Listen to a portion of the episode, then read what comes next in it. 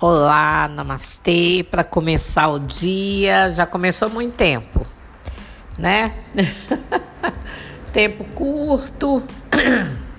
Estou com muitos atendimentos, graças a Deus. Muitas constelações. Tudo tem um momento. Esse momento ele vem ganhando chão, né, na minha vida, que é o das constelações e eu estou abraçando com muito carinho. É uma missão, é um chamado eu atendo. Né? Através da sensação que eu tenho, e a sensação tem sido boa, então eu atendo o chamado. E aí vem os resultados, né? Vem os resultados. Quais são os resultados? São positivos? São, são positivos. Então eu entendo que o que eu estou fazendo é correto porque o resultado tem sido positivo. Então as constelações estão chegando com força na minha vida.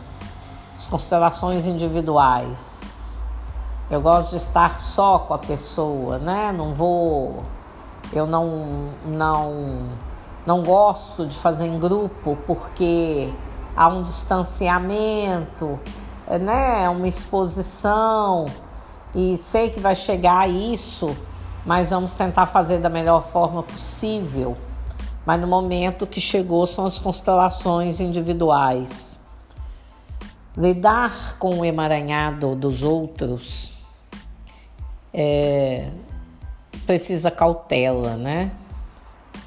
Você não pode vincular a história do outro, não vincule. Sentir dó, julgar, nossa, olha o que foi feito. Não, não podemos.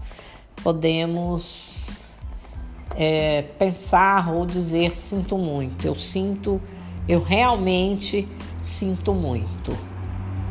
E desvincular. Que a história não é sua, a história é da pessoa, é o que ela tem que passar vítima e algoz, se é que existe vítima e algoz, né, o agressor. Mas cada um está no seu papel, cada um está de um lado, né, quando há mágoas, ressentimentos.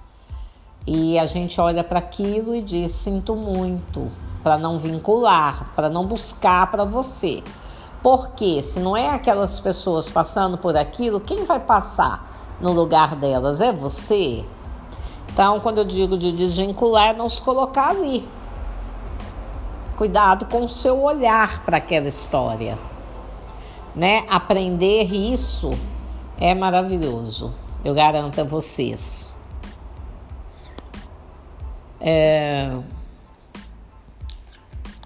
Cada dia eu lido com uma situação diferente nas constelações e aprendo, aprendo muito.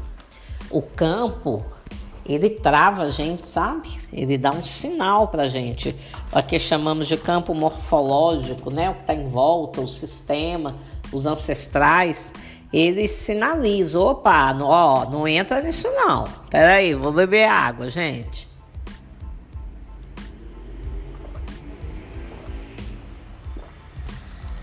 Tomando minha vitamina C, D, sei lá. Tem que cuidar, né? Então vamos lá. O campo ele sinaliza. Às vezes você está numa roda de amigos, cuidado. Não resolve nada para ninguém não. Né? Que às vezes você tende a resolver. A pessoa, olha isso. A pessoa na conversa, às vezes ela te pede permissão para ela fazer ou agir dessa e daquela maneira. Não dê permissão, não. Não dê nada, não. Deixa ela encontrar o caminho dela. Olhe para aquilo com amor, entrega na luz e com certeza a pessoa vai encontrar o caminho dela. Isso é importante.